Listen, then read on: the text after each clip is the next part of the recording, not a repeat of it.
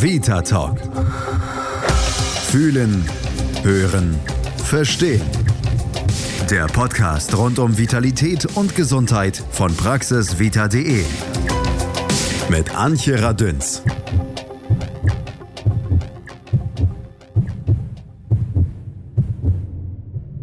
Alle 16 Minuten erhält in Deutschland ein Patient die Diagnose Blutkrebs. Davon erschreckend viele Kinder und auch Jugendliche.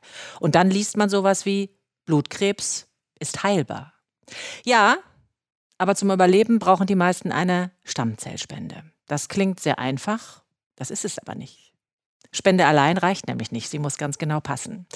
Was stimmig sein muss, wie wichtig die Deutsche Knochenmarkspenderkartei für Erkrankte ist, wie das Leben sich mit der Diagnose Blutkrebs verändert und wie unfassbar schön es ist, wenn man die richtige Spende bekommen hat. All das wollen wir besprechen heute in unserer Vita-Talk-Runde in der ich Marina Müller von der DKMS begrüße. Sie ist Spenderneugewinnerin sozusagen bei der DKMS. Herzlich willkommen. Vielen Dank. Und Roman Rauch ist bei uns. Er ist jemand, der wirklich aus eigener Erfahrung erzählen kann, wie es sich lebt. Mit der Diagnose Blutkrebs, mit all dem, was dazwischen nimmt, bis hin zu, ich sitze hier noch und habe es geschafft. Er ist Diplom-Ingenieur für Biotechnologie.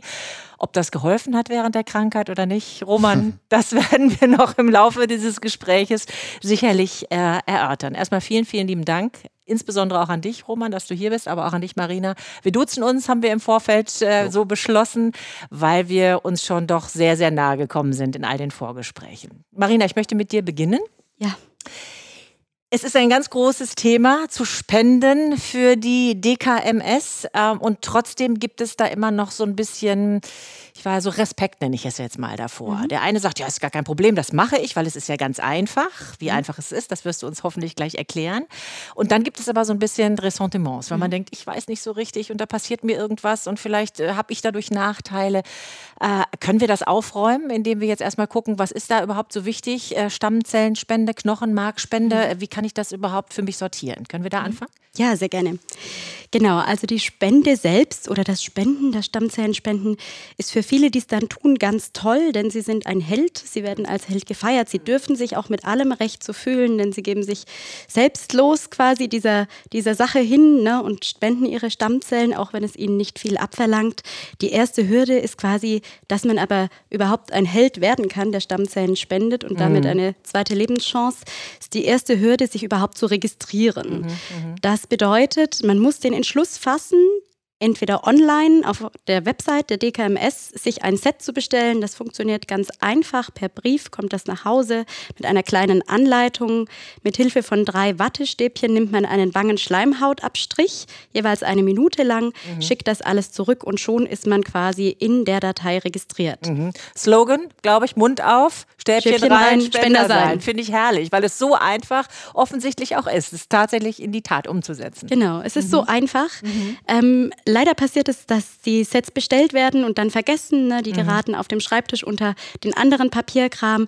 Deswegen ganz wichtig für alle, die das jetzt auch hören und noch ein Set zu Hause liegen haben, macht das ganz fix und einfach, schickt das an uns zurück. Denn wenn ihr nicht in der Datei seid, dann könnt ihr nicht gefunden werden, mhm. dann seid ihr kein passendes Match und dann könnt ihr auch niemandem helfen. Mhm. Aber wenn man das Stäbchen in den Mund gesteckt hat, muss man es auch sofort wegschicken, nehme ich an. Ne? Man kann das dann nicht noch irgendwie lange liegen lassen und dann vielleicht heute noch schicken. Genau, man sollte das schon sehr zeitnah zurückschicken. Mhm. Ne? Also mhm. binnen fünf Tagen wäre auf jeden Fall sehr gut. Wir wollen mhm. ja auch unsere hohe Auswertungsqualität im Labor gewährleisten können und dafür mhm. ist es einfach nötig, dass die Stäbchen dann nicht noch lange da rumliegen. Mhm. Das war jetzt die Online-Version, die ich yeah. gerade erklärt habe. Wir sind aber speziell aus meinem Team der Spenderneugewinnung mhm. eben auch offline unterwegs. Das heißt, wir begegnen Ihnen und euch im Alltag. Das bedeutet, wir machen Aktionen bei Firmen, wenn dort jemand auf uns zukommt, ne, Mitarbeiter, Mitarbeiterinnen oder das Personalteam.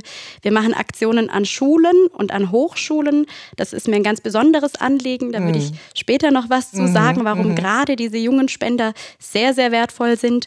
Und es gibt aber auch andere Aktionsarten in Sportvereinen und so weiter. Das heißt, wir versuchen, das so einfach wie möglich zu gestalten. Mhm. Bevor wir da weiterreden, Roman, weißt du, wie lange dein Spender schon dabei war, als er dann ja. gefunden wurde für dich? Du hast ja Kontakt ja, mit ihm. Das ist ja, ja auch nicht immer so. Ne? Er hat mir erzählt, dass er, glaube ich, vor über 20 Jahren hat, äh, der arbeitet ähm, bei Hugo Boss Ja. und die haben dort, glaube ich, selber vor irgendwie 20 Jahren einen Erkrankungsfall gehabt und dann haben die da auch eine äh, firmeneigene Aktion gestartet und da hat er natürlich sofort mitgemacht, hat er gesagt und ja, das war dann mein Glück. Definitiv. Ja, Definitiv. sonst würde ich, ja, wenn du, also entweder nicht mehr da sein jetzt oder ähm, würde immer noch kämpfen, also keine Ahnung, aber wahrscheinlich wäre ich nicht mehr da. Ja, wenn man sich das überlegt, 20 Jahre schon dabei und dann wird man gefunden und kann Leben retten. Roman, wie schön, dass du heute hier sitzt. Ich kann mir vorstellen, dass der ein oder andere, wir hatten ja gesagt, so Ressentiments hat und sagt, ja, wenn ich da jetzt was spende, was passiert da jetzt mit mir? Oder ich werde dann angerufen. Ich hatte das gerade am Wochenende. Eine Freundin hat gesagt, du stell dir vor, ich habe einen Brief gekriegt von der DKMS, ich soll jetzt spenden. Und dann geht plötzlich erstmal, ähm, ja, die ganze Gedankenriege im Kopf los. Oje, oje, oje, was passiert mir da? Können Sie aufräumen mit diesen vielleicht Vorurteilen oder mit diesen Ängsten? Da können Sie die nehmen, damit es noch mehr gibt, die sich freiwillig registrieren bei der DKMS. Ja, genau. Also ein Trugschluss, weshalb diese Ängste entstehen, ist, dass wir Rückenmark entnehmen. Das tun wir nicht, muss ich an dieser Stelle sagen. Man wird nicht gelähmt von einer Spende oder Ja. ähnliches. Das bedeutet, in 80 Prozent der Fällen entnehmen wir Stammzellen aus dem Blut, peripher, direkt wie bei einer Dialyse. In 20 Prozent der Fällen etwa handelt es sich um Knochenmark. Vor der Stammzelltransplantation spritzt sich der Spender selbst ein Wachstumsfaktor. Das ist eine kleine Spritze, wie Thrombosespritzen kann man sich das vorstellen. Fünf Tage lang, die reichern die Anzahl der Stammzellen im Blut an. Dann wird man von der DKMS zusammen mit einer Begleitperson der eigenen Wahl zu einem Entnahmezentrum eingeladen, wie in einer Arztpraxis. Man sitzt wie auf einem Stuhl beim Zahnarzt, rechts und links in den Armen äh, steckt eine Nadel. Ne? Da wird auf der einen Seite das Blut entnommen, das läuft sozusagen durch diese Dialyse. Es werden Stammzellen herausgefiltert und man bekommt sein eigenes Blut wieder. Also ganz unkompliziert. Während man sich diese Spritzen gibt, fünf Tage im Vorfeld, können ja leichte Knochenschmerzen auftreten und mh, Erkältungserscheinungen, die aber tatsächlich mit der Spende so nach ganz vielen Spendererfahrungen dann auch direkt wieder verschwinden. Bei der Knochenmarkspunktion, also wenn Knochenmark entnommen wird, beschränkt sich das Risiko für den Spender tatsächlich auf die Narkose, denn das passiert in 60 Minuten etwa unter Vollnarkose. Im Nachhinein gibt es fünf bis zehn Tage einen lokalen Wundschmerz, so wird es beschrieben, wie ein starker Muskelkater, der dann aber auch abklingt und verschwindet. Mhm. Roman, du hast es vorhin so nett erzählt von deinem Spender, wie der das empfunden hat, dass er gespendet hat. Das klang ja eher so ein bisschen nach Frischzellenkur, was der erzählte. Ja, also äh, genau, der hat auch äh, dieses GCSF ähm, bekommen. Was ganz interessant ist, ist, dass ich dieses GCSF selber auch bekommen habe. Ähm, das war in meiner allerersten Therapie 2009, als ich die erste Krankheit hatte, auch. Äh, und das ist halt so ein Knochendrücken, ein Knochenschmerz, ein bisschen so ein Ziehen, äh, so ein bisschen so, als wenn man eben erkältet äh, ist oder so, ja. Aber jetzt nichts Gravierendes oder so. Und äh, dadurch wird ja nur angeregt, dass sich diese äh, Zellen teilen. Und äh, das erklärt sich dann auch, warum die Knochen dann halt ziehen, weil quasi so innen drin da, da viel los ist. Ja. Mein, mein Stammzellspender, Francesco, dem ging es genauso. Also Ja. der hat auch gesagt, das war halt so ein bisschen, ich glaube, der ist sogar ganz normal arbeiten gegangen dann noch. Dann äh, am Tag natürlich, wo er die Spende war, da meint er, da hat er sich schon so ein bisschen, war ein bisschen erschöpft so, ist dann hin und wurde dann quasi abgemolken. Also dieses, oder na, dann nach der, nach der Aktion war er total, also er sagt total wie neugeboren, hat sich super gut gefühlt. Danke, Und- danke, danke, Francesco, kann Ja, ich nur danke, sagen an der Francesco, Stelle. Und ja. den vielen anderen, die sich auch zur Verfügung stellen.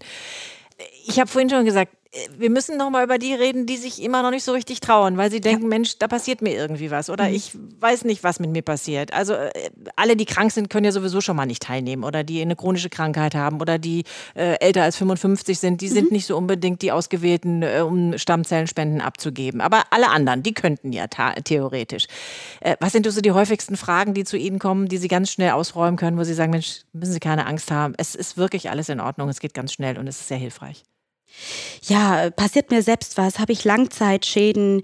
Aber auch Fragen äh, dementsprechend, wie darf ich meinen Patienten kennenlernen? Ne? Die Person, an die ich spende, darf ich die im Vorfeld kennenlernen oder hinterher? Was ist, wenn es dem Patienten nicht so gut geht oder wenn der versterben sollte?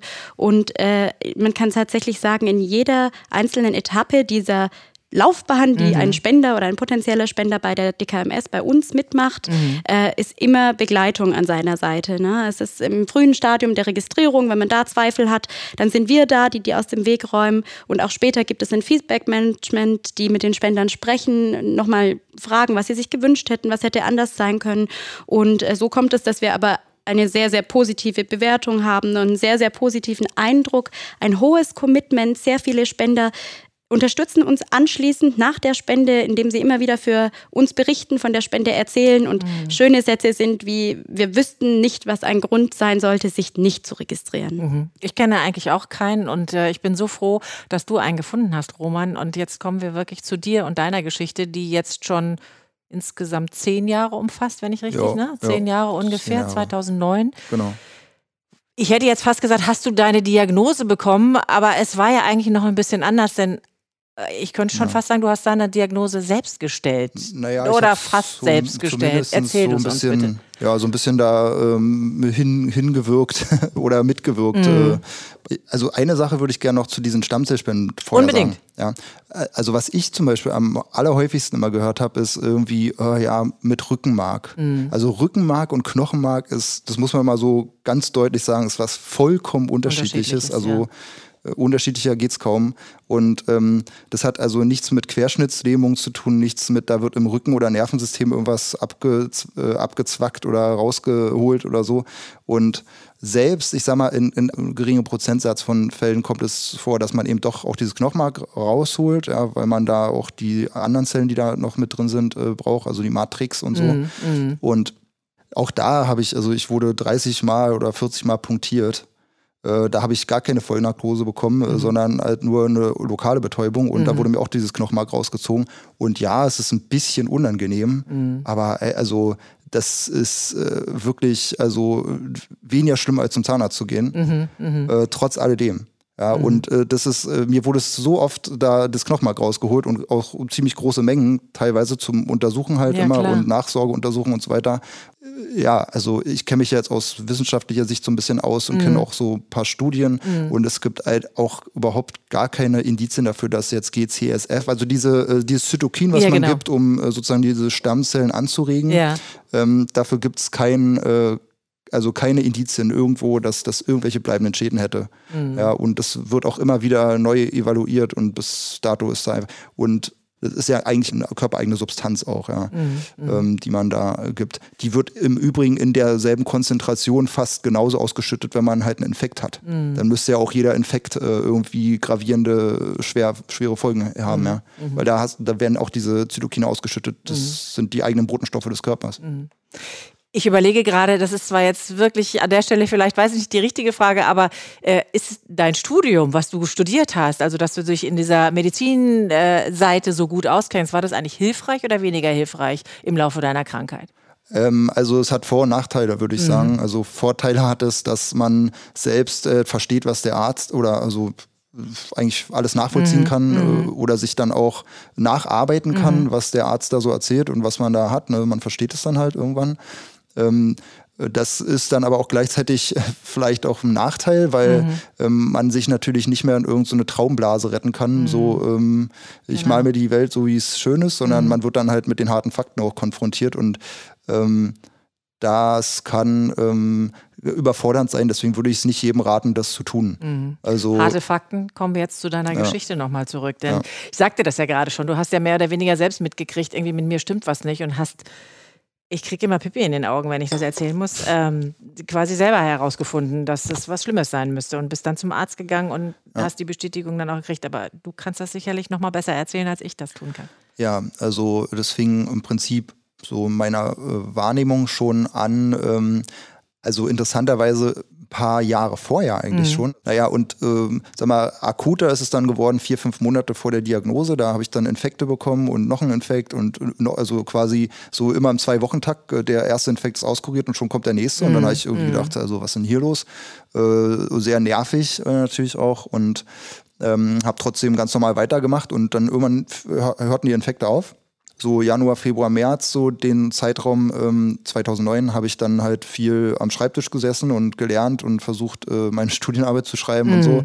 Und da habe ich einfach nur Müdigkeit, äh, also so eine Art Winterdepression schon. Also ich, ich habe zumindest damals so irgendwie so eingeordnet. Also irgendwie ist vielleicht hier zu wenig Sonne und deswegen mhm. bist du gerade so im dunklen Modus irgendwie so. Dann, ja, diese Müdigkeit wurde immer äh, stärker, aber mir ist es gar nicht so sehr aufgefallen, ja. Und das Interessante ist, dass wir in unserer Hektik des Alltags mhm. wahrscheinlich die allermeisten Menschen gar kein gesundes Körperbewusstsein ja. haben. Ja. Äh, also das ist ja meine Lektion daraus. Also man, man äh, achtet ja gar nicht auf die Signale des Körpers, ja, weil uns ja immer erzählt wird, äh, wir müssen funktionieren mhm, mhm. und du musst immer stark sein naja. und äh, dann ignoriert man halt die Signale ja, und denkt so, naja, muss so sein oder ist ja normal naja, richtig akut wurde es dann halt eine Woche davor. Dann habe ich halt hohes Fieber bekommen, 40 Grad, so in dem Dreh und dann eine Nacht geschlafen und am nächsten Morgen war das Fieber weg. Und dann kam es ein paar Stunden wieder. Also so alternierendes Fieber, sagt mhm. man. Also es wechselt mhm. von 40 Grad auf Normaltemperatur und wieder hoch. Und da, ich hatte mal eine, eine schwerere Grippe, also eine richtige Grippe, ja, und kannte schon dieses Gefühl, Grippe macht einen ganz schön platt und habe irgendwie gemerkt, äh, also das ist keine Grippe und eine Erkältung ist es auch nicht. Also muss es irgendwas anderes sein und äh, irgendwie habe ich in mir tief in mir gespürt, dass es irgendwas Abnormes, also mhm. was so richtig Abnormes. Mhm. Und äh, bin so ein bisschen mehr in mich reingegangen, sagen wir mal meditativ so und habe irgendwie gespürt, also das ist was Gefährliches. Mhm. Und dann habe ich ein bisschen gegoogelt und äh, ein bisschen so mein Wissen da zusammengepackt. Also das, was man eigentlich äh, nicht da machen sollte, nicht, äh, besser. ich empfehle es eigentlich nicht. ja, genau. Aber ähm, ja, ich habe es halt äh, gemacht und habe mich dann natürlich auch wahnsinnig gemacht. Habe dann aber halt äh, eigentlich nur zwischen zwei Sachen dann tendiert. Also entweder habe ich eine Herzmuskelentzündung oder irgendwie eine Leukämie. Ja. Und dann habe ich mich so ein bisschen selbst untersucht und da habe ich tatsächlich so Petichien gefunden. Das äh, sind so kleine Einblutungen in mm. den Füßen mm. oder der, auf der Haut, ja, so yeah. kleine Einblutungen. Und äh, da ne? war es mhm. für mich persönlich eigentlich schon äh, klar, irgendwas muss, muss den Thrombozyten dann ja auch mhm. nicht stimmen. Also den Blutgerinnungsplättchen sozusagen. Ja.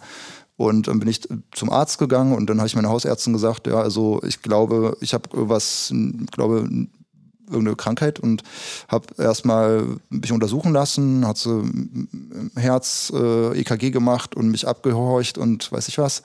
Und meinte, na ja, das wird halt äh, wird halt ein grippaler Infekt sein, mhm. kurier dich mal ein paar Tage aus. Und ich habe dann zu ihr gemeint, ja, also ich weiß ja, was ein grippaler Infekt ist. Also mhm. das ist es garantiert nicht. Mhm. Und äh, ich glaube, es ist Leukämie, habe ich dann vorsichtig so gesagt, weil schon so als Hypochonder abgestempelt ich zu werden. Ich wollte gerade sagen, das hört erst bestimmt genau ja, total gerne, wenn man gleich mit der Diagnose schon ankommt. Ja, ja, ja.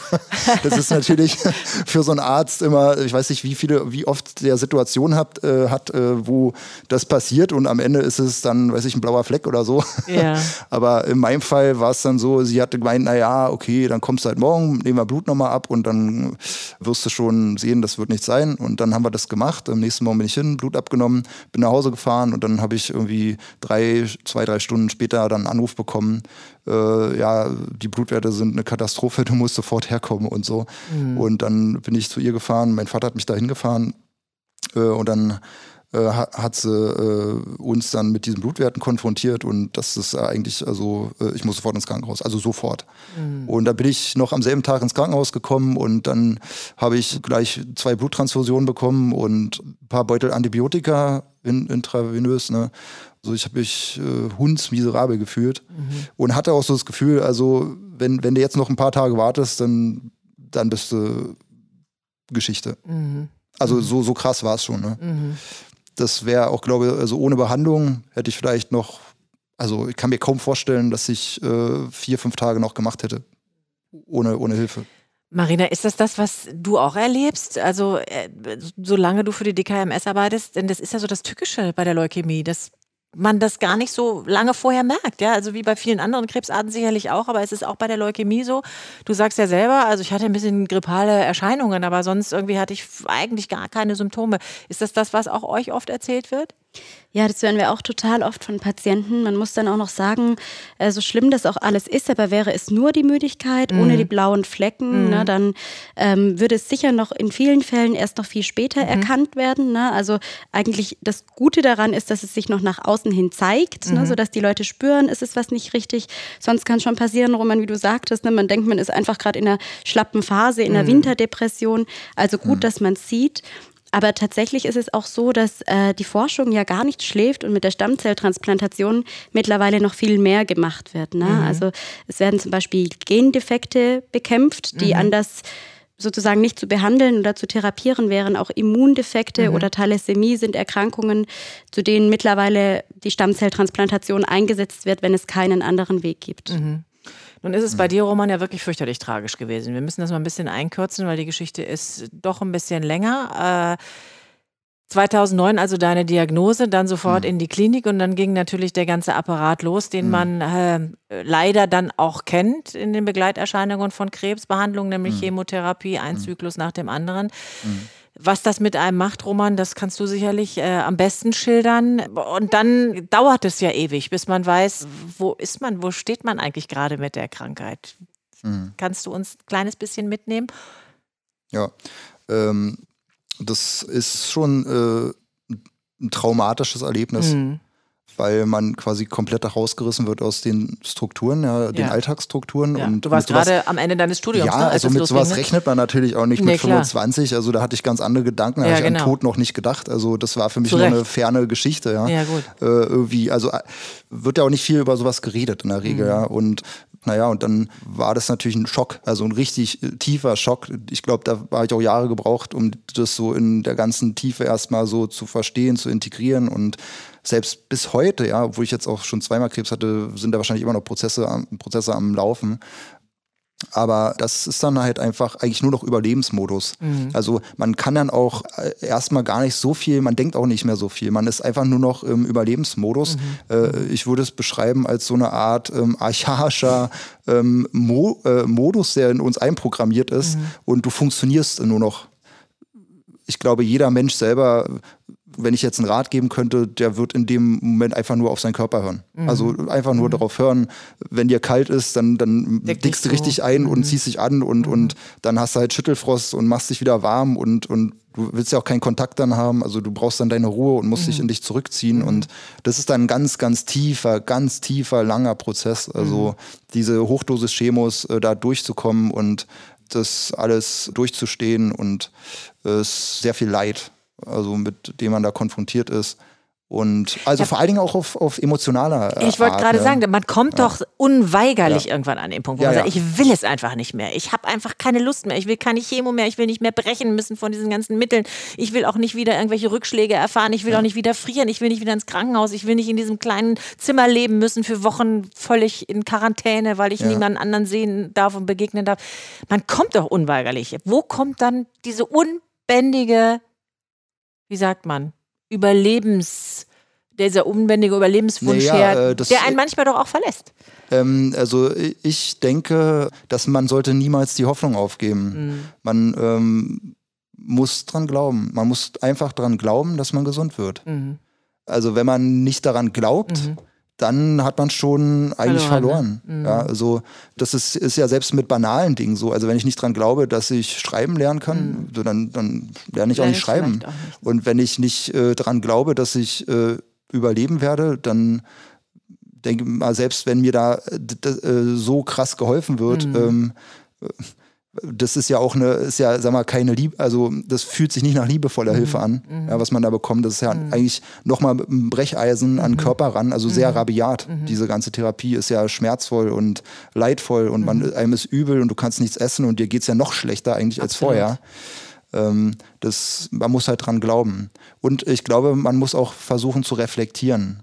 Also ich persönlich denke, äh, dass Krebs halt eine multifaktorielle Erkrankung ist und dass es da sicherlich auch seelische Aspekte gibt. Mhm. Und wenn man nicht anfängt, ähm, vielleicht auch seelisch zu hinterfragen, was da vielleicht auch schiefgelaufen ist irgendwo im Leben, habe ich vielleicht meine Träume nicht gelebt mhm. Äh, oder ist irgendwas irgendwie in der Kindheit vielleicht schiefgelaufen, irgendwas aufzuarbeiten oder habe ich hier irgendwas ewig lang weggeschoben oder eine Verhaltensstörung an den Tag gelegt, die äh, vielleicht auch dazu geführt hat. Also ja, also das ist vielleicht auch nicht für jeden der Fall. Also es gibt sicherlich auch Krebserkrankungen, wo das einfach mal andere höhere Mächte sind. Das mhm, hat vielleicht mit mhm. seelischer Thematik dann nichts zu tun, aber ich glaube, in vielen Fällen ist da, ist da auf jeden Fall was mhm. dabei. Ja. Aber dich hat es gleich zweimal ja. aus dem Leben gerissen, muss man sagen. Ja. ja. Also nachdem du 2009 dann deine Diagnose hattest, dann durch diese Hölle gegangen bist, sämtlicher Therapien, ich glaube fast drei Jahre, bis Ja. man dann gesagt hat, okay, jetzt scheint es so zu sein, dass sie jetzt, Ja. wie sagt man, geheilt ist man denn ja noch nicht, oder aber zumindest hat Ja, man, man erstmal sagt, gesagt, nach fünf, ne? fünf Jahren sagt Nach man fünf eigentlich Jahren dann, eigentlich, das ne? generell Aber- so, aber äh, es gibt ja äh, immer wieder auch diese Geschichten, dass es äh, manchmal sogar nach 20 Jahren zurückkommt. Also es ist Ja, ja. extrem, extrem selten. Ja. Aber ähm, äh, weil, äh, weil es einfach diese Theorie dahinter gibt, dass es äh, diese Krebsstammzellen auch gibt. Es sind halt Stammzellen und die äh, ja, die schlafen Die sozusagen. verstecken sich im Körper, Ja. genau. Und, Und, irgendwann schlagen sie zu. Ne? Sag mal, zu dieser, äh, was ich da durchmacht, gemacht habe und äh, ich habe auch ein paar andere erlebt, das war halt äh, ein Jahr, also ein halbes Jahr Hochdosis-Chemos, ja, da ist man quasi ein halbes Jahr nur im Krankenhaus. Äh, dann bin ich ein halbes Jahr rausgekommen, habe irgendwie mein, mich versucht wieder so halbwegs Zu alltagstauglich zu trainieren, was also eigentlich mir relativ gut gelungen ist, weil ich habe dann ein halbes Jahr nur äh, ein bisschen Physiotherapie gemacht und dann Tischtennis jeden Tag gespielt und also so eigentlich mal Kindergartenleben äh, Leben gehabt, ja. Und äh, dann kam danach dann nochmal so eine Erhaltungstherapie und die hat mir dann, äh, sag mal, äh, psychisch dann irgendwann das Genick gebrochen, weil es halt so ein Jahr kämpfen war, also wirklich viel kämpfen, kämpfen, kämpfen. Und dann ging es mir wieder gut, so nach einem Jahr. Und dann kam diese Erhaltungstherapie nochmal. Und die hat mich wieder auf Null gebracht. Also ich war praktisch wieder äh, im Krankenhaus, Aplasie, hatte ähm, wieder dieselben also, Probleme. mh, keine Und dann musste die auch abgebrochen werden nach Ja. zwei Zyklen. Also der Arzt wollte schon vorher abbrechen. Ich habe gesagt, ich mache auf jeden Fall noch eine, wenn das das Rückfallrisiko minimiert, Mhm. bin ich dabei. Und äh, ja, da habe ich dann von, die, da, von diesen Folgen habe ich dann ein Jahr dran rumgeknabbert. Mhm. Also äh, körperlich konnte ich mehr, ich hatte super Schlafstörungen, Mhm. mir ging's also sehr schlecht irgendwie so vom Wohlbefinden her. Mhm. Und erst äh, ja, dann nach einem Jahr konnte ich dann wieder so halbwegs anfangen zu arbeiten und Mhm. dann hat es nochmal ein Jahr gedauert, bis ich äh, würde sagen, so eigentlich wieder so bei 80 Prozent war Mhm. oder 70, 80 Prozent. Ja, aber Ähm, dann denkt man doch schon, ne? so, wow, ich habe es geschafft, boah, ich habe so viel geschafft, ich Ja. habe das hinter mir gelassen, Ja. ich bin durch die Hölle gegangen, aber wow, hier stehe ich noch, ja, deine Mutter, deine Familie wird dich gefeiert haben, deine Ja. Freundin an deiner Seite, die die ganze Zeit die Hand gehalten hat und alle Ärzte freuen sich. Dann denkt man sich einigermaßen sicher und dann kommt der Punkt, als alles wieder von vorne losging, weil 2016 Ja. dann die. Diagnose kam, da ist er wieder, der Krebs ist zurück. Ja, das war, das war natürlich dramatisch und auch bitter und ähm, das war besonders dramatisch, weil, weil ich auch in, ähm, durch diese Hochdosis-Chemos und diese Erhaltungschemos, da äh, ist halt auch das Regenerationspotenzial der Knochenmarkszellen etwas äh, kaputt gegangen. Ja. Also ich hatte auch danach nie wieder normale Thrombozytenwerte. Mhm. Also selbst sechs Jahre noch dann nach Ersterkrankung, da waren die immer noch nicht mehr normal Mhm. und ich habe auch, also in dieser Zeit nach diesen Hochdosis-Chemos habe ich ständig Infekte gehabt. Mhm, also bin ja ständig krank gewesen. Kör also es war wirklich auch äh, oft, also Müdigkeit Mhm. und auch viele andere Symptome, ja. Aber jetzt mal Hand aufs Herz, Roman. Wenn das das zweite Mal dann zurückkommt, nach so einer Zeit, dann kommt es wieder. Ich meine, glaubt man dann in dem Moment nochmal an all das, all das, an was man sowieso Ja. schon geglaubt hatte? Das Ding war, dass, dass ich eigentlich, äh, sag mal, ich habe dann so sechs Jahre, würde ich sagen, gebraucht, um dann war ich so geistig und körperlich wieder fit, dass ich dann mein Studium beenden konnte. Und dann habe ich gedacht, so, jetzt hast du diese Krankheit, jetzt hast du dieses ganze Kapitel, jetzt kannst du einen Schlussstrich drunter ziehen. Du hast jetzt dein Studium geschafft, äh, du hast diese Wahnsinn. Sache überlebt, das sind jetzt sechs Jahre her. Und das Wahnsinn. war der Punkt, da habe ich gesagt, so, äh, jetzt kannst du den Scheiß vergessen. Und dann habe ich mit einer Doktorarbeit angefangen und während dieser Arbeitszeit ähm, war so, so, ich sag mal, das ist ja total mystisch. Eigentlich hat meine Mutter dann irgendwann äh, gesagt, ey, du Junge, du warst seit zwei Jahren nicht mehr beim Arzt. Weil, also ich habe quasi nach diesen fünf Jahren gesagt, so jetzt hier seht ihr mich nicht Lasst mehr. mich mal in Ruhe. Äh, Ich Ja. bin jetzt raus hier, ja. Und äh, war eben nicht mehr beim Arzt und dann kam halt meine Mutter zu mir und ah, Junge, irgendwie, ach, geh doch mal wieder da zum Arzt zum Blut abchecken. Und ich hab, war halt voll im Arbeitsmodus. Also f- normale 40-Stunden-Woche wieder so, ja. Ja, aber wieder wahrscheinlich habe ich äh, nicht so sehr auf den Körper gehört. Also vielleicht habe ich doch wieder so einen Fehler gemacht. Ich bin wieder ins alte Verhaltensmuster eigentlich gekommen, ja. Und ähm, ja, bin dann zum Arzt, also weil meine Mutter da echt insistiert hat, ja, fast. Die hat da wirklich immer Also das ist eine höhere Macht. Ich weiß ja. nicht. Also ist das nicht sind die Mütter. Das ist das, das Muttergehen. Das ist das äh, Mutter. genau. genau. Die Mutterverbindung ähm, zum Kind. Keine Ahnung. Und ich bin zum Arzt gegangen und äh, dann hatte ich eine Auffälligkeit ohne Blut und äh, mein Arzt meinte dann erstmal, also die Auffälligkeit war, dass die neutrophilen Granulozyten äh, gedippt waren, also etwas unternormal. Mhm. Und äh, ich äh, habe natürlich gleich geschluckt. Also ich habe gedacht, oh, das ist ja merkwürdig. Er meinte, ach naja, könnte ja irgendwas Virales sein oder so, kommst du halt in zwei Monaten wieder oder so. Und äh, mir hat das keine Ruhe gelassen. Ich habe dann, bin dann wieder, sag mal, mehr in meinen Körper gegangen und habe gemerkt, oh, oh, oh, ich glaube, äh, ich habe jetzt das Gefühl, ja, da stimmt wahrscheinlich doch los. irgendwas nicht. Und bin halt gleich wieder zwei Wochen danach hin und dann waren die Werte immer noch so niedrig. Sogar ein bisschen niedriger noch. Und da ist dann, sagen wir mal, meine Paranoia äh, mhm. wieder hochgekommen. Ja. Und mhm. da habe ich dann, ich wiederum beim Arzt insistiert und habe gesagt, also ich will jetzt auf jeden Fall sofort punktiert werden. Sofort. Äh, der war natürlich so ein äh, bisschen aus dem Häuschen und so, naja, okay, machen wir natürlich, klar. Und ähm, ja, ich bin dann gerade zu einem wissenschaftlichen Retreat in Amsterdam gewesen und habe dann per Handy von ihm die Nachricht bekommen, äh, ja, also wir haben da in der QPCR, also Polymerase-Kettenreaktionen, mhm. quasi so DNA-Analysen, haben wir eine kleine Population von diesen Krebszellen gefunden. Und da habe ich dann gedacht, Alter, das kann nicht wahr sein. Also das ist ja wie ein Albtraum. Jetzt geht das nochmal los. Und äh, dann haben wir quasi beobachtet, wie der Krebs zurückgekommen ist. Also wir haben dann immer jede Woche äh, punktiert und, und genommen, kommt er jetzt wirklich wieder? Kommt er wirklich wieder? Und jedes Mal sind die Krebszellen noch mehr geworden und noch mehr und die Prozentzahlen immer höher. Und dann ging es irgendwann natürlich, das Tempo wird dann immer schneller. Und ich habe mhm. dann irgendwann auch mir so gedacht, also wie lange will man eigentlich noch warten? ja, äh, man könnte doch jetzt noch früher anfangen ja, äh, mit der ganzen Therapie. Aber man wartet halt dann natürlich so lange, bis dann die Kriterien für eine Leukämie mhm. erfüllt sind. Also eigentlich also. total absurd, ja. ja. Weil die hat man ja schon in der PCR nachgewiesen, also auf was soll ich da noch warten? Aber man hat halt tatsächlich noch anderthalb Monate verstreichen lassen. Obwohl es ja heißt, dass man so einen Krebs, äh, je früher man den behandelt, umso besser eigentlich. Und gerade bei einer Leukämie, die also ja. also so un unfassbar schnell, schnell wächst, geht, ja. die wirklich das ist ein bisschen schwer zu verstehen, aber das sind so gewisse Regeln halt. Ja. Ich bin so unfassbar dankbar bei jedes Lächeln, was du mit reinbringst in diesen Podcast, weil das ist so schön, ja, dich hier sitzen zu sehen und zu wissen, das ist alles, das liegt alles hinter dir, du hast das geschafft und wenn man dir zuhört, dann kann man sich das gar nicht vorstellen. Ne? Aber jetzt kommt der Punkt, wo die DKMS für dich ganz wichtig wurde, weil dann ging es darum, dass es hieß, also jetzt geht es nicht mehr ohne Stammzellenspender und dann bist du eben derjenige gewesen, der so händeringend auf das wartet, was wir vorhin, Marina, besprochen haben.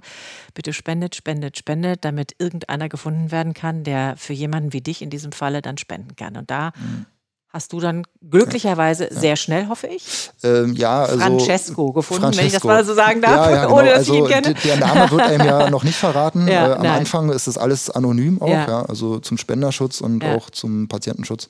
Also Aber kannst du noch mal ganz kurz Marina vorher mhm. erzählen lassen, was passiert dann bei euch? Also muss mhm. ich mir dann vorstellen, da kriegt ihr einen Anruf und wir brauchen jetzt, mhm. also man braucht ja ständig, alle 15 Minuten erkrankt jemand an Blutkrebs, also man braucht ja ständig irgendeinen Spender. Ständig Spender, ja. Wie geht das dann los bei euch? Genau, also vielleicht zunächst vorweg, wir haben ja vorhin über die die Entnahmearten gesprochen ja. und auch gesagt, dass es nicht dramatisch ist. Ja. Und dann denkt man sich, es ist ein super seltener Fall. Wann kommt das schon mal vor, dass jemand spendet? Mhm. Und tatsächlich ist das für die meisten sehr überraschend. Aber es finden derzeit allein durch die DKMS organisiert in Deutschland 20 Stammzellentnahmen am Tag statt.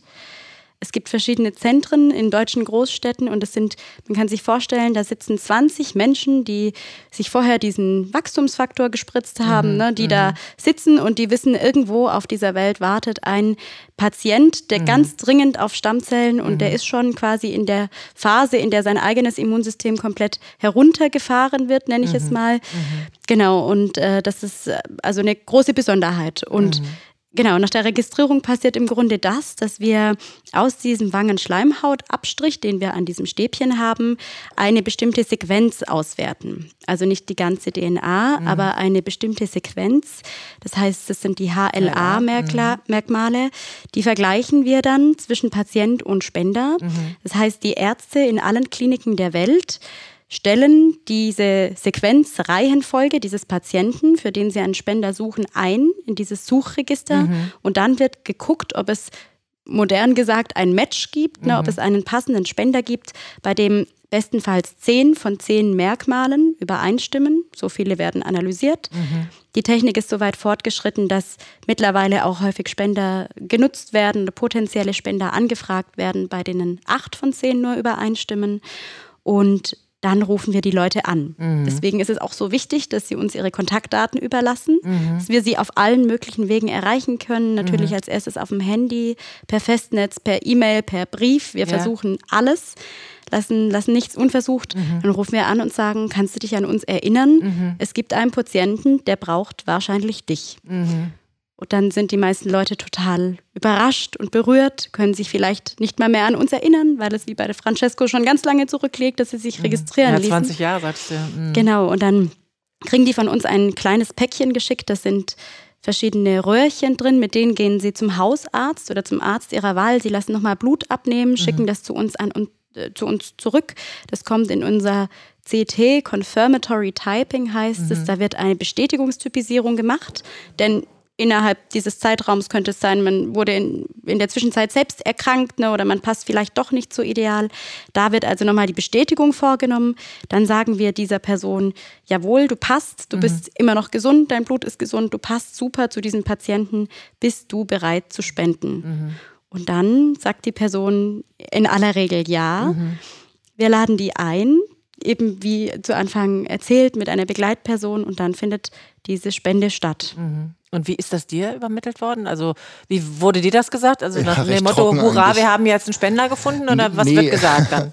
das war eigentlich recht trocken. Also ich bin äh, Mai 2016 hatte ich dann meine erste Hochdosis-Chemo und ähm, bin dann ein paar Wochen draußen gewesen und da hatten die dann schon gemeint, äh, also ja, natürlich, äh, das läuft alles auf eine äh, Stammzellspende hinaus mhm. und jetzt müssen wir mhm. erstmal jemanden finden. Mhm. Und äh, ich hatte dann schon. Klammer also, auf, Klammer zu, deine Frau Steffi hat dann gewirbelt und gewirbelt und gewirbelt. Ja, ne? Also genau. die hat eine Riesenaktion ins Leben gerufen, ja, ne? wo genau. also wirklich, ich sag mal, ganz Social Media äh, ja.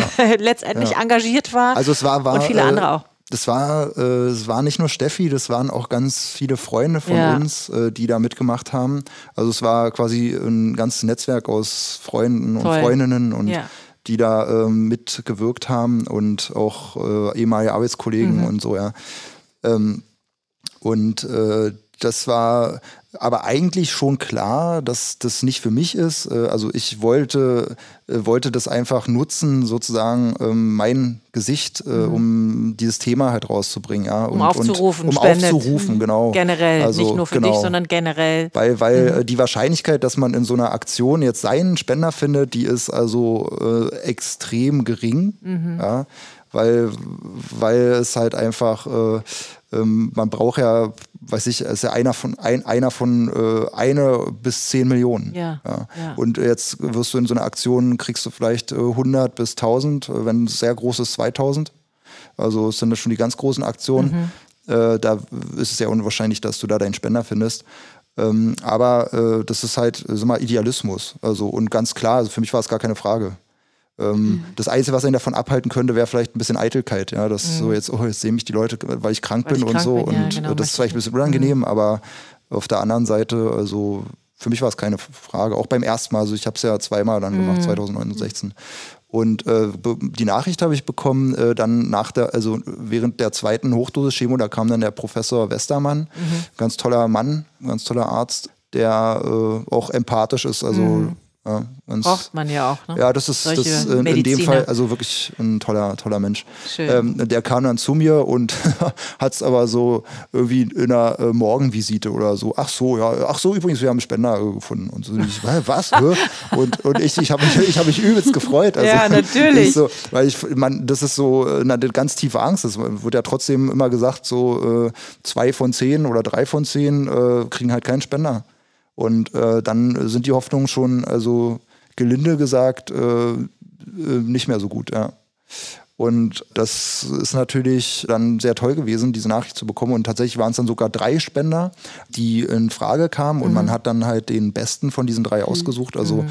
wo dann, äh, da wird ja noch mehr äh, evaluiert. Mhm. Also, Geschlecht spielt ja auch eine prognostische Rolle. Ja, kriegst du Frau oder Mann und welche Blutgruppe. Tatsächlich, also gibt es da viele Sachen, die auch noch eine Rolle spielen. Und dann halt welche, bei mir war es halt, äh, alle drei hatten ein Mismatch. Also, ich habe kein Vollmatch gefunden, kein 10 von 10, sondern nur ein 9 von 10. zehn. Mhm. Neun Merkmale von zehn haben gestimmt. Und da hat man dann halt den rausgesucht, der so vom Alter, der war auch männlich, hat dieselbe Blutgruppe gehabt wie ich und war auch jetzt Mitte 40, 46 oder so. Und mhm. ja, der hat dann auch super gepasst. Ja, man mhm. hat dann äh, mir zwar gesagt, so neun von zehn, na, äh, das Risiko wird dann ein bisschen größer für halt auch so eine Abstoßungsreaktion, mhm. GVHD mhm. und so. Interessanterweise, was auch die Ärzte erstaunlich finden, immer wieder, das ist ich also null, mhm. null irgendwelche Abstoßungsreaktionen, gar nichts. Also Wahnsinn. an der Haut nicht. Äh, Toll. Ich habe gerade dieses Jahr so ein Hautscreening gemacht und äh, Lungenfunktionstest und Herztest und, und die ganzen Ärzte, was? Hä? Sie hatten zweimal Krebs und mhm. äh, die ganze Geschichte durch, äh, das sieht man gar nichts. Also, Wahnsinn. Das ist verrückt. Ja. Marina, wie lange begleiten Sie denn die Spender? Also wenn Sie jetzt sagen, ja. Mensch, also wir rufen jetzt Francesco an, Francesco ist getestet worden, es passt mhm. alles, es soll jetzt losgehen, sind Sie die ganze Zeit oder ist die DKMS die ganze Zeit dabei? Mhm. Begleitet Sie die mhm. Spender? Ich kann mir vorstellen, so ein Spender ist auch aufgeregt. Ja. ja. Also nicht nur, weil ja jetzt ein Eingriff kommt, sondern passt das dann auch? Kann ich wirklich helfen? Mhm. Also das geht ja unglaublich unter die Haut. Ja, ja? also nicht nur, weil tatsächlich unter die Haut ja. gepiekst wird, sondern weil man so ergriffen mhm. ist, ich kann jetzt Leben retten, mhm. im wahrsten Sinne des Wortes. Mhm. Genau, also das ist eine ganz freudige Aufregung ja. meistens. Also so erleben wir das. Oder meine Kollegen eben, ne, mhm. die, dann, die dann mit dem nächsten Schritt sozusagen, ja. mit den passenden Spendern sprechen. Ja, die sind aufgeregt, äh, freudig, die haben, die sind nervös, ne, die, die möchten gerne schon wissen, aus welchem Land der Patient mhm. kommt, mhm. Weil ob sie sich später mal kennenlernen können oder nicht, hängt auch davon ab, wo der Patient oder eben auch der Spender mhm. jeweils herkommt. Mhm. Da haben verschiedene Länder unterschiedliche Regeln. Und äh, also bei manchen ist zum Beispiel nur eine Briefkommunikation mhm. möglich, bei anderen äh, für immer nur eine anonyme Kommunikation. In Deutschland kann man sich äh, nach, nach zwei Jahren Anonymitätsfrist eben auch kennenlernen. Mhm. Genau, also das ist ähm, schon sehr spannend und wir begleiten den Spender auf jeden Fall zu jeder Zeit, auch hinterher. Ne? Also auch wenn jemand sagt, zehn Jahre später, er möchte auch noch gerne darüber mhm. sprechen oder er möchte einfach gerne ein Update haben, wie geht es meinem Patienten ein halbes Jahr nach der Spende, dann kriegen die von uns immer die Informationen, die wir auch laut Ländergesetz eben haben dürfen. Wie war, Entschuldigung, wie das, war das bei dir, Roman? Hast du ja. wirklich auch zwei Jahre warten müssen, bis du ja. deinen Spender kennengelernt ja, hast? Ja, ja, also man darf. ich möchte ja, wahrscheinlich möchte ich ja sofort loslegen, ja. also sobald man da erwacht also, und denkt, juhu, es ist alles gut gegangen. Ja, sehr verständlich. Also ich meine, so, so nach der Stammzellspende, man hat, hat erstmal sowieso noch, also mindestens ein halbes bis ein Jahr also noch ziemlich an sich selbst zu tun, zu sodass tun, man gar nicht die Kraft hat, da irgendwie mhm. ein, äh, da ist man immer noch so ein bisschen bei sich und mhm dann war es schon so. Dann, äh, ich glaube, so ein anderthalb Jahre danach habe ich ihm dann eine Weihnachtskarte geschrieben, aber die hm, muss dann halt kom komplett anonymisiert ja. sein. Ja? Also okay. äh, das wird dann, äh, es hat dann auch irgendwie, die kam dann erst zu Ostern oder so. Also das hat dann halt drei, zwei, drei Monate gedauert irgendwie. Das geht aber nicht über euch dann, ne? Die, über die DKMS? Oder doch? Doch, doch ja, das geht okay. unsere, äh, über unsere Abteilung Spender-Patientenkontakte. So, genau. Okay. Ja, genau. Also, aber ist ja nicht schlimm. Also der hat sich übelst, der hat halt, äh, zu mir hat er dann gemeint, so, er hat sich dann irgendwann irgendwie, äh, also es waren vielleicht nicht Ostern, aber so noch ja. äh, Februar, März oder mhm. so, ja. Und dachte was ist denn das? Hä, eine Weihnachtskarte jetzt, im, jetzt äh, im März, was ist denn hier los? Und dann hat er das angeguckt und dann, oh, und dann meinten, waren die total glücklich, weil ja. die wussten ja nicht, was mit mir, was jetzt passiert ist ja. mit der Spende und so. Und äh, da wird halt noch alles geschwärzt, Adresse, mhm. Name, äh, mhm. Alter, alles, was darauf hinweist, dass mhm. wer du sein könntest und so. Mhm. Und nach zwei Jahren wird dann das sozusagen diese Sperrfrist ist dann äh, obsolet mhm. und dann kann man und wir hatten dann auch sofort äh, Kontakt aufgenommen, Handys aus, Nummern ausgetauscht, ja, mhm. und nach drei Jahren dann haben wir uns dann auch richtig getroffen, also mal so richtig mit der ganzen Familie und äh, es war sehr bewegend und total toller Mensch, also Mhm. Ja, das ist sehr bewegend. Ein Held, ne? Ein Held. Ein wirklicher Held, ja. das kann man nicht anders sagen. Ja, und wie schön und wie dankbar muss man mhm. wirklich sein an dieser Stelle immer wieder, ja, dass mhm. das geklappt hat und dass es bei dir dann auch so schnell geklappt hat. Ja, ähm, ja ich habe so super Glück gehabt auch noch, weil ich, also mein, mein Stammzellspender ist einfach auch noch so ein, so ein geiler Dude. also der hat äh, also noch Garten, macht Sport, also äh, voll das Vorbild und äh, hat Familie, äh, super tolle Töchter, zwei und die machen viel Musik und so, also mhm vor, habe ich gedacht, äh, ja, Hammer. Schade, dass wir ihn nicht hier haben. Ihm werden ordentlich ja. die Ohren klingeln. Francesco, vielen, vielen Dank ja. nochmal an dieser Stelle. Ja, Marina, kann man mehrfach spenden? Also könnte Francesco jetzt auch noch mehrmals Held werden? Mhm. Das äh, passiert tatsächlich häufiger, dass ein Spender mehrfach angefragt wird Oft ist es tatsächlich für denselben Patienten, mhm. wenn der nochmal einen Boost, heißt das, also mhm. einen Nachschub quasi vielleicht benötigt an Stammzellen, ähm, dass dieser Spender dann für denselben Patienten nochmal spendet. In Ausnahmefällen kann man aber auch sogar nochmal für einen komplett anderen Patienten spenden und die häufigste Zahl, die mir bekannt ist für verschiedene Patienten, ist, dass ein Spender für drei verschiedene Patienten gespendet hat. Das ist oh. natürlich auch das sind schon die Triple-Helden. Multikompatible Stammzellen hat man Wahnsinn. in dem Fall. Genau. Wahnsinn. Ja, ja. Ja. Wahnsinn. Ich bewundere an dir, Roman, wenn du das erzählst, denkt man das so ein bisschen so, als hättest du einen Roman geschrieben. Entschuldige, wenn ich das jetzt ja, so klingt vielleicht Wortwitz. ein bisschen äh, genau. despektierlich, meine ich überhaupt nicht so. Ich habe volle Hochachtung, wirklich, und bin ganz dankbar, dass du hier sitzt. Aber es klingt so locker, so als hättest du so eine Geschichte, so die erzähle ich jetzt mal eben so aus Ja, das tatsächlich ist es auch, also ist es eigentlich auch eine Geschichte, die, glaube ich, äh, ganz gut wäre, mal die so im Ganzen zu erzählen. Also ist mein, mein äh, Plan auch eigentlich das irgendwie mal hinzubekommen. Auch so tiefe Erkenntnisse. Also ich glaube, die Welt wäre eine andere, wenn jeder Mensch mal sowas durchmachen müsste. Ja. Und also eine viel fantastischere Welt. Mhm. Ja, weil man sieht, äh, die ähm, ganzen Prioritäten verändern sich, die ganze äh, Sichtweise aufs Leben verändert sich und man sieht einfach, wie viel Quatsch wir eigentlich äh, machen. So mit der Art und Weise, wie wir hier auf dem Planeten agieren und auch zwischenmenschlich teilweise ja also mal so äh, größtes Stichwort halt Krieg. Mhm. Äh, Kriege mhm. und ähm, Geldgier, mhm. Machtspielchen und so ein Quatsch eigentlich, ja. Ja, man kriegt ähm, sicherlich nochmal einen ganz anderen Blick für sich, sein Leben und für alles, was da drum ist. Ja. Ist es denn bei dir jetzt so, dass du das Gefühl hast, ist es jetzt wirklich, du hast vorhin gesagt, es kommt ja. nicht mehr zurück, in diesem ja. Falle bin ich jetzt wirklich gesund? Ist das von ja. Seiten der Mediziner, du bist ja auch so ein halber, ist das tatsächlich dir auch so gesagt worden? Kannst du davon ausgehen, dass das jetzt erstmal also, durch ist, das Thema? Ja, so nach zwei Jahren nach der allogenen Stammzell, also Fremdstammzellenspende, ähm, sagt man tatsächlich, das ist durch. Man, es wird trotzdem empfohlen, da äh, Check-ups zu machen, aber von Seiten der Medizin ja, sagt man schon, ja, du hast es geschafft, aber, es gibt ein großes Aber, äh, du hast ja eine Ganzkörperbestrahlung bekommen mm. und die ganzen Chemos da, die mm. interkalieren in der DNA und mm. haben viel deine ganze DNA ja zerstört irgendwie und das spürt man, äh, also ein Thema von mir ist halt auch deswegen dieses Cancer and Treatment-Induced Fatigue, also Krebs und durch die Behandlung induzierte Erschöpfung. Ja? -hmm. Also man hat da trotzdem bleibende Schäden, man hat nicht mehr so eine Stressresistenz wie vorher. Äh, also eine 40 Stunden Stunden-Woche, das ist, ist also wirklich einfach, es ist nicht möglich. Also mhm. selbst eine, jetzt, ich habe jetzt seit anderthalb Jahren wieder angefangen zu arbeiten und so halbtags, mhm. selbst das ist manchmal schwer. Mhm. Äh, äh, man kann wirklich nur noch das machen, was einem Spaß macht. Und äh, das ist also wirklich, der Körper weigert sich äh, so, das ist nicht nur psychisch, das ist wirklich auch so vom Körper her, also dass du dann Schmerzen kriegst oder mhm. irgendwas. Und du musst halt einfach ähm, das tun, was ich dir gut tut. Ja. Mhm. Und deswegen habe ich äh, auch so das Thema Gesundheit ist dann immer mehr in mein Leben gekommen und mhm. Spiritualität. Mhm.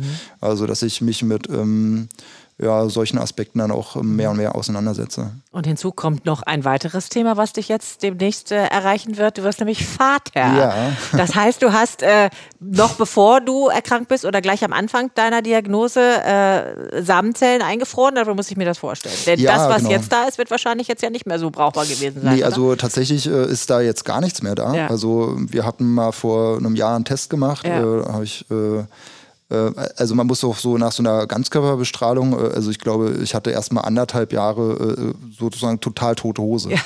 Also da ist gar nichts. Wenn ich lache, aber du lachst so gerne mit. Das ist sehr du hast es selbst so formuliert.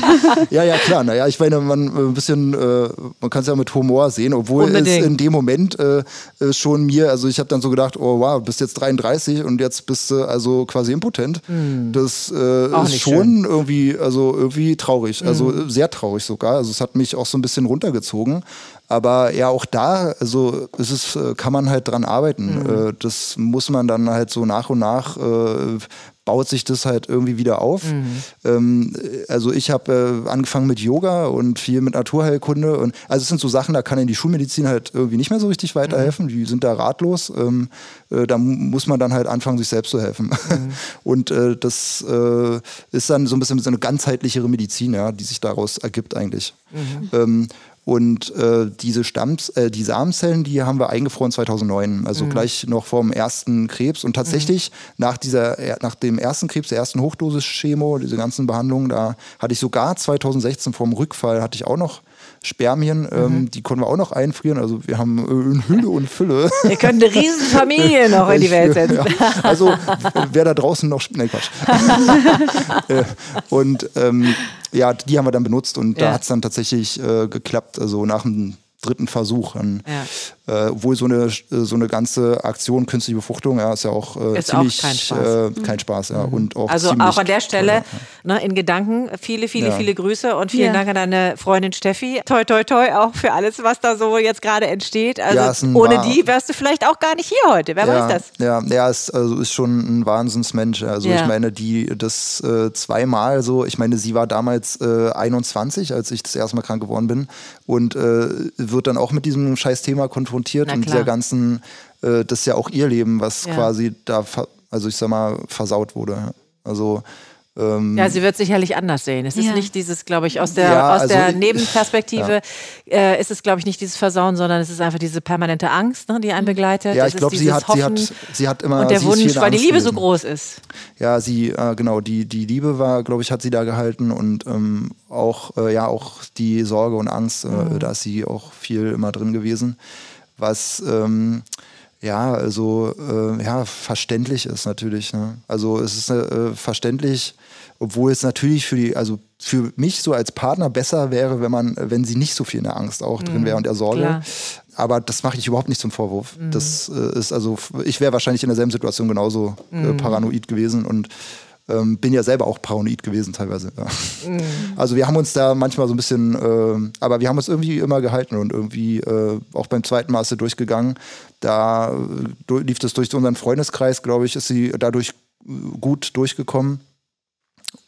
Oh, wir haben einfach viel Glück gehabt. Ja. Also, und dass jetzt am Ende da noch ein Kind bei rauskommt, das ist eigentlich, das ist schon wirklich wie eine Geschichte eigentlich. Ja. Ein tolles Wunder. Also ich glaube, äh, ja, das ist verrückt eigentlich. An der Stelle, ich kriege schon Gänsehaus. An der Stelle kann man euch wirklich nur alles, alles, alles, alles Gute wünschen. Roman, bevor ich Marina noch erzählen lasse, wie man ja. sich bei der DKMS und wo überhaupt irgendwie hinwenden kann.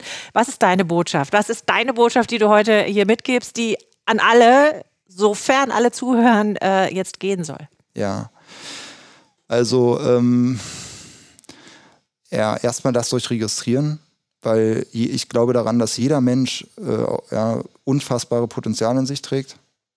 Dass wir leider als Menschen ähm, oft das vergessen, was für Potenziale wir haben. Es wird wahrscheinlich schon in der Kindheit, Jugend, ja, weil wir immer funktionieren müssen. Ähm, glaubt an eure Potenziale und helft anderen dabei, ihre Potenziale zu entdecken und natürlich hilft dabei, im Leben zu sein. Also helft anderen, die Krebs haben, zu überleben, weil man weiß nie, was für Wahnsinnsmenschen dahinter stecken. Ja. Also was da für ein Schatz verloren geht, wenn da jemand stirbt, äh, das äh, ähm, stellt, stellt man sich mal vor, Albert Einstein ja, hätte Leukämie bekommen und dann hätte er keinen Spender gefunden. Ähm, ja, wo wäre die Menschheit dann jetzt? Ja, es gäbe keine Satelliten, gäbe kein Internet. Also äh, wäre also eine vollkommen andere Welt. Ja, wegen einem Menschen.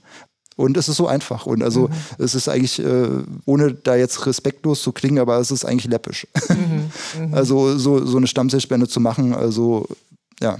Also ich glaube, die Botschaft ist angekommen. Und ja. ich glaube, man muss auch nicht Albert Einstein sein. Es reicht schon, dass du du bist. Alleine die Tatsache, ja, dass du das auf die Welt gekommen bist, macht dich schon besonders und wertvoll, wie jeden das anderen ist natürlich auch. Total und, äh, richtig, ja.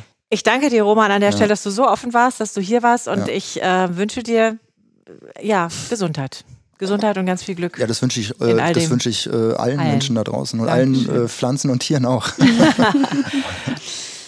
Ich habe es gesagt, wir wollen natürlich noch wissen, wo wir uns denn jetzt hinwenden können. Also ja. wenn wir noch gar keine Ahnung haben, was eigentlich kaum möglich ist, weil die DKMS ist eigentlich überall und man sieht sie überall und man hört es von überall. Aber trotzdem gibt es vielleicht noch welche, die sagen so, jetzt, jetzt habe ich es nochmal gehört und mhm. jetzt rüttel ich mich auf, heute noch gehe ich mhm. los oder gehe ins Internet. Was mache ich jetzt am besten? Genau. Also wenn man bei sich selbst beginnen will mhm. und zwischen 17 mhm. und 55 Jahren alt ist, mhm. nicht schon in einer Datei registriert ist und gesund ist, das heißt keine chronischen Erkrankungen hat, dann geht man jetzt auf www.dkms.de und mhm. bestellt sich dort das Registrierungsset nach Hause. Und wenn man dann ganz motiviert ist, was man hoffentlich ist, spätestens nach diesem Podcast, dann schreibt man uns eine E-Mail an aktion.dkms.de, stellt da seinen Sportverein vor, schreibt, hallo, ich bin Student an der Uni oder ich bin Schüler am so und so Gymnasium und ich will mehr darüber wissen. Mhm. Wir melden uns bei jedem, bei wirklich jeder einzelnen Anfrage melden wir uns und schauen, was möglich ist da nochmal ganz kurz darauf zurück, was Roman vorhin sagte. Es zählen nicht nur die Merkmale, die Übereinstimmung der Merkmale, sondern es zählt auch die Vitalität der Spender. Es ist erwiesen, die Ärzte wählen sehr gerne sehr junge männliche Spender aus. Das bedeutet, gerade auch wenn ihr in dem Alter seid, in dem man viel anderes zu tun hat, aber ihr seid junge Männer zwischen mhm. 18 und 30, dann lasst euch da nicht lumpen. Ihr seid die Hauptspendergruppe. Ne? Vielleicht hören uns jetzt auch Mütter oder Väter zu. Mhm. Vielleicht hören Lehrer oder Wollte Professoren sagen, Lehrer, Erzieher, genau, alle, die, die im genau. Bildungswesen genau. zuständig sind. Genau, all die melden sich bitte bei uns an aktion.dkms.de und wir sind da sehr flexibel und finden für jede Organisation, für jede Einrichtung die richtige Aktion. Aktionsart zur Registrierung. Dankeschön. Wir werden das natürlich alles im Nachhinein nochmal im Schriftlichen ähm, verschriften, in den Show Notes zu dem Podcast, mhm. damit auch jeder, der das jetzt vielleicht nicht mitgekriegt hat, sich entweder das nochmal nachhören kann oder nochmal finden kann. Nochmal jetzt an der Stelle Marina Miller von der DKMS. Wir haben es schon mitgekriegt, dass sie natürlich äh, zuständig ist für Spendenneugewinnung oder Spenderneugewinnung. Danke dir ganz herzlich, dass du heute da warst, Sehr dass du gerne. die Zeit gefunden hast, dass wir gemeinsam mit Roman, ich habe vorhin gesagt, Marina Miller und Roman Rauch, das klingt so, als hätten wir es so verabredet, aber sie heißen beide wirklich so, ja, dass wir gemeinsam so. heute wirklich eine ganze Menge hoffentlich ähm, nochmal aufrütteln konnten, nochmal erzählen konnten, wie wichtig es ist. Ich ja. bin unfassbar ich bin, äh, glücklich, Roman, dass du hier sitzt. Übrigens, äh, so eine kleine Anekdote noch. Äh, ich, äh, mit, tatsächlich mit 18 habe ich mich auch registrieren lassen. Dass ich dann selber Leukämie bekomme, äh, hätte ich nicht gedacht, aber ich habe auch noch ein paar aus unserer Schule mitgenommen. Wahnsinn. Also aufgerüttelt sind jetzt hoffentlich alle. Ähm, ich hoffe, Marina, dass ganz, ganz viele sich jetzt bei euch melden ja. und sagen, ich will unbedingt Spender werden oder Spenderin werden. Vielen, vielen Dank. Ähm, es ist kurz vor Weihnachten. Ich wünsche allen nicht nur sowieso alles Gute, sondern auch frohe Weihnachten und einen guten Rutsch. Den nächsten Vita Talk hören wir im Januar. Ich bin Antje Radüns. Passen Sie alle gut auf sich auf. Vita Talk. Fühlen, hören, verstehen. Der Podcast rund um Vitalität und Gesundheit von praxisvita.de. Ihr habt Fragen oder kennt vielleicht einen interessanten Krankheitsfall? Dann mailt uns an podcast.praxisvita.de. Schatz, ich bin neu verliebt. Was? Da drüben. Das ist er. Aber das ist ein Auto. Ja, eben. Mit ihm habe ich alles richtig gemacht. Wunschauto einfach kaufen, verkaufen oder leasen. Bei Autoscout24. Alles richtig gemacht.